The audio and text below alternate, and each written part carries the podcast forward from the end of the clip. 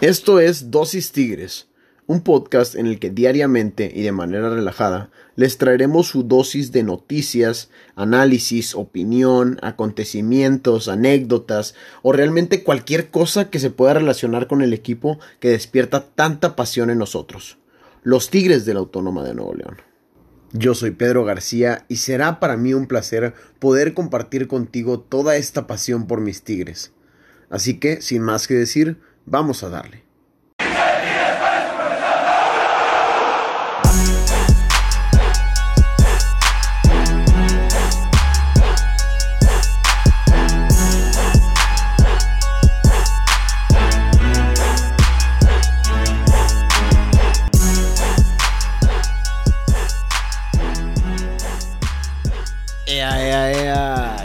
habido incomparables? Bienvenidos y bienvenidas a otra emisión más de su podcast Dosis Tigres. Hoy es lunes 10 de agosto y espero o les deseo que arranquen esta semana con Tokio. Ha sido un año medio difícil, medio loquillo, pero pues hay que darle pa'lante y buena vibra para todos para darle en su madre agosto a empezar el lunesito con todo. Así también en Dosis Tigres vamos a arrancar con todo el día de hoy. Como siempre de lunes a viernes traemos un episodio nuevo y rápidamente les recuerdo en las plataformas que lo pueden escuchar son Spotify, Google Podcast, Apple Podcast, Anchor, estamos también en Breaker, Pocketcast y Radio Public. Y bueno, en Instagram también les recuerdo que nos sigan como arroba dosis.tigres para que bueno, participen en todas las dinámicas, actividades y comenten, nos den sus opiniones de lo que está sucediendo con Tigres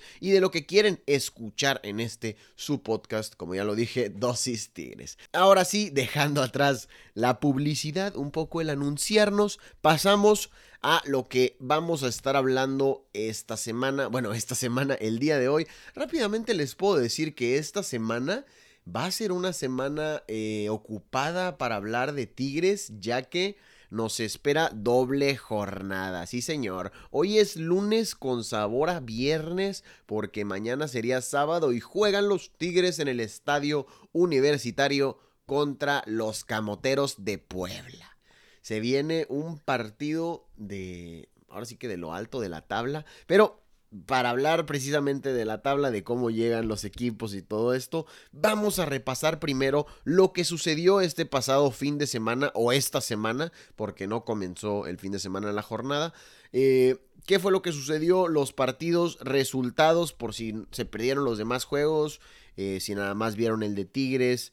También es importante saber cómo está la liga en este momento para, pues, ver después la posición en la que se encuentra Tigres y conocer a los rivales que le tocan la jornada arrancaba el jueves con dos partidos. El primero se jugaba a las 7 de la tarde, era el Pachuca contra Querétaro, que lo ganó el Pachuca 1 por 0. 1 eh, por 0, un expulsado en el equipo de los Gallos Blancos que nada más no tienen un buen plantel y no parece que vayan a hacer muchos puntos esta temporada. Tigres también jugó el jueves contra Tijuana, empataron 0 por 0, ya lo estuvimos platicando todo el partido a detalle en el podcast del viernes para que se lo avienten racitas si no lo han escuchado, está muy interesante el análisis o el minuto a minuto, el seguimiento, el repaso de las acciones del partido, todo eso. Tigre 0 por 0, inoperante a la ofensiva. La defensiva bien, aguantando, me parece. Hugo Ayala recuperando muy buenos balones. Pero a la ofensiva, tanto André Pierre como Edu Vargas salieron en un mal día, Nada más no las traían y no estaban clavando. El viernes continuó la jornada con el empate entre los hermanos Televisa.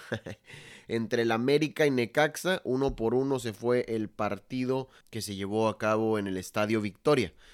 El Mazatlán se estrenó con victoria también el viernes. Le ganó nada más y nada menos que a los Diablos que ya no asustan a nadie del Toluca. 2 por 1 le ganó el Mazatlán, le dio la vuelta eh, al partido cuando parecía que el empate se iba a concretar. Bueno, no dieron la vuelta, em, iban empatado uno, le habían empatado uno por uno y después clavaron el gol de la victoria. El Cruz Azul le ganó a León el sábado en el primer partido que tuvimos. Eh, en el estadio Azteca. Le ganó 2 por 0 a la Fiera, un partido interesante porque son dos de los equipos favoritos junto con Tigres y América al título, entonces hay que estarlos siguiendo de cerquita. 2 por 0 le pegó a la máquina. Santos contra la Raya empataron 2 por 2 y ahora sí que nuestros vecinos de enfrente se salvaron, hay que decirlo. Hugo González, su, portero, el Manos Guangas, como lo apodan mucho, pues ahora sí que puso las manos bien firmes y lo salvó, atajó ahí un penal, varias buenas atajadas de peligro. Se merecía la victoria Santos, a final de cuentas no sucede, 2 por 2 y ahí la Raya aguantando el empate. Eh, Guadalajara, por su parte, sigue sin meter goles en lo que va del torneo en las primeras tres jornadas. 1 por 0 perdió ante Puebla, mal y de malas las Chivas, que además ayer domingo anunciaron que eh, Luis Fernando Tena iba a ser destituido de su plantel. Ya estará hablando probablemente mi compadre Ricardo Romano en dosis chivas de eso para que, bueno, vayan y lo escuchen. También está en Spotify, parte de esta red de podcast de dosis deportiva. Eh, está dosis chivas ahí para que lo escuchen. Luis Fernando Tena destituido por si les interesa. Pero si no, ahorita vamos a seguir hablando de los Tigres. 1 por 0 perdieron las Chivas con un golazo de Santiago Ormeño, el killer del FIFA. Y después el domingo, ya para cerrar la jornada, un partido de pena. El arbitraje, eh, realmente que si lo tuvieron, tuvieron la oportunidad de ver, eh, daba coraje, aunque no era de Tigres. Uno por uno empató el equipo de Juárez contra Pumas. ¿Por qué? Porque hablo del coraje. Juárez jugó con nueve el partido desde el minuto prácticamente, desde, desde que llevaban 30 minutos de juego. Eh, al minuto 8 fue la primera expulsión, que me parece que fue justa. La segunda me parece muy rigurosa, no era expulsión. Va al bar, como quiera lo expulsan. Después, en la segunda parte, a los Pumas les marcan un penal inexistente totalmente. Entonces, dos jugadores expulsados, un penal regalado.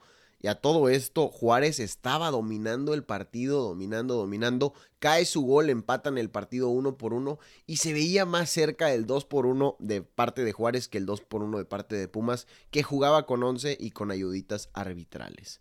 Lamentable lo que está pasando en la universidad. Y dicen que Tigres no es grande. Y dicen que Pumas es grande, siendo ratonero contra Juárez con 9, que ya no produce cantera, ya no compra buenos jugadores, no tiene dinero no sé, raza.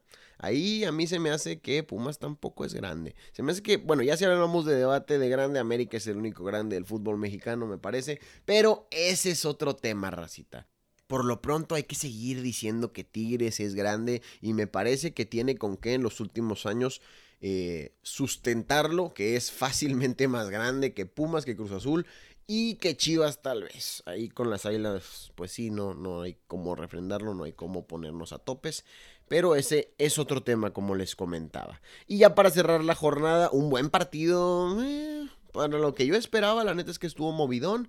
Eh, un partido que te avientas antes de quedarte dormido ya en dominguito. Atlas contra San Luis empataron uno por uno con un gol de tiro libre de Yair Correa que fue, eh, no estuvo tan bien colocado, por ahí contribuyó el portero de San Luis, pero ver un gol de tiro libre siempre se disfruta.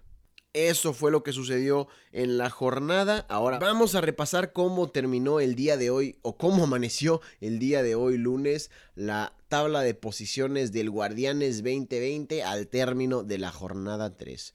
Con 7 puntos amanece en primer lugar el América, en segundo la sorpresa del torneo hasta ahora, hasta ahora es muy pronto para decirlo, pero los Camoteros del Puebla en segundo lugar, en tercero la máquina celeste del Cruz Azul y en cuarto otra sorpresa que bueno, ya ayer contra Bravos mostró un poquito más su verdadera cara. Los Pumas que están en cuarto lugar, que bueno, los primeros dos partidos son espejismo, se enfrentaron al Atlas y al Querétaro, dos equipos sumamente débiles en este torneo.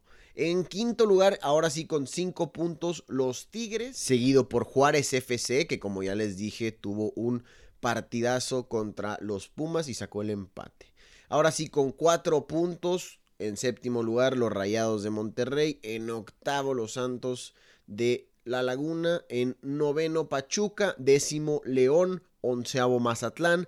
en 12 Tijuana y ahora con 3 puntos el Toluca en posición 13, en 14 el Atlético San Luis con 2 puntos y únicamente con una unidad, un empatito, el Querétaro, el Atlas, el Guadalajara y Necaxa en los últimos cuatro lugares. De esos últimos cuatro lugares, dos de ellos de Guadalajara. ¿Dónde quedó el nivel de aquellos equipos de Guadalajara que dominaban la liga cuando estaba Tecos, Atlas, Chivas? Se ha ido apagando el fútbol en Guadalajara y cada vez menos plazas y cada vez menos nivel. Pero eso no nos incumbe a nosotros. Aquí vamos a hablar de Tigres y platicar que, bueno, ojo, racita, el Puebla no viene nada mal. En sus últimos tres partidos ha cosechado siete puntos. Está en segundo lugar de la tabla general. Y bueno, el primer partido sí, fue un partido fácil. Le pegaron 4 por 1 ah, en su bienvenida a la liga al Mazatlán, que llegaba muy salsitas y de volada le daban una dosis de realidad. 4 por 1. En el segundo partido empataron contra uno de los grandes favoritos de este torneo, el Cruz Azul. Entonces llama la atención. Y en el tercer partido le ganaron a las Chivas 1 por 0 este fin de semana. Pero el día de mañana escúchenos para que, bueno, escuchen ahora sí el análisis de el Puebla y todo lo que tenemos que decir de este equipo que sí ha sido una sorpresa en el arranque de este torneo. Por otro lado, también vamos a estar hablando de Tigres y de los cambios que deberían hacer dentro del terreno de juego, cómo deberían de cambiar el chip para poderle ganar al Puebla en casa y bueno, conseguir el primer triunfo en el estadio universitario, este Guardianes 2020. La delantera, como ya lo platicamos el viernes, salió bastante desenchufada, bastante mm, chueca, con la mira chueca se podría decir. Como quiera, mañana estaremos hablando de eso y más en el análisis o la previa del partido Tigres contra Puebla.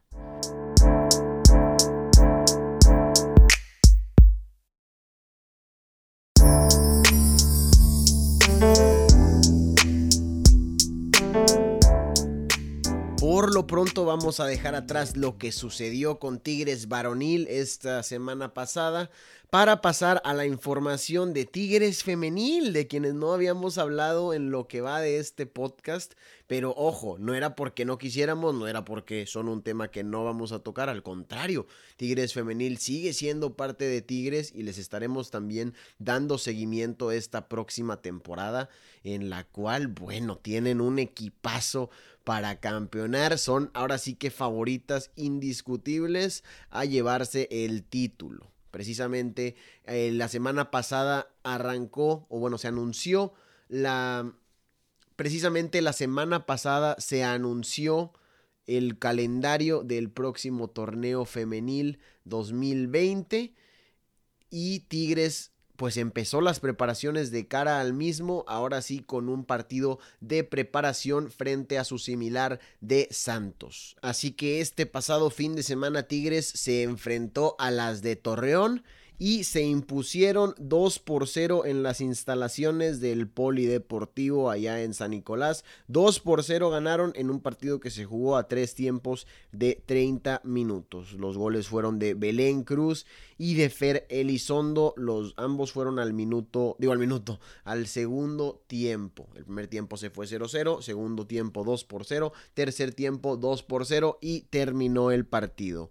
Como les decía, Tigres debe de ser amplia favorita, hay amplias favoritas a llevarse este título con el equipazo que tienen. Tienen a Stephanie Mayor, tienen a Belén Cruz, tienen a Katy Martínez tienen a, Natalia Gómez Junco, tienen un equipazo realmente plagado de figuras y de jugadoras de talla internacional que han jugado tanto en Europa como en selección mexicana. Y la lista sigue y sigue, yo me quedé corto, dije solo algunos de los nombres de peso en el equipo de las felinas, realmente tienen un equipo con experiencia internacional con experiencia europea, con experiencia nacional aquí mismo en el campeonato.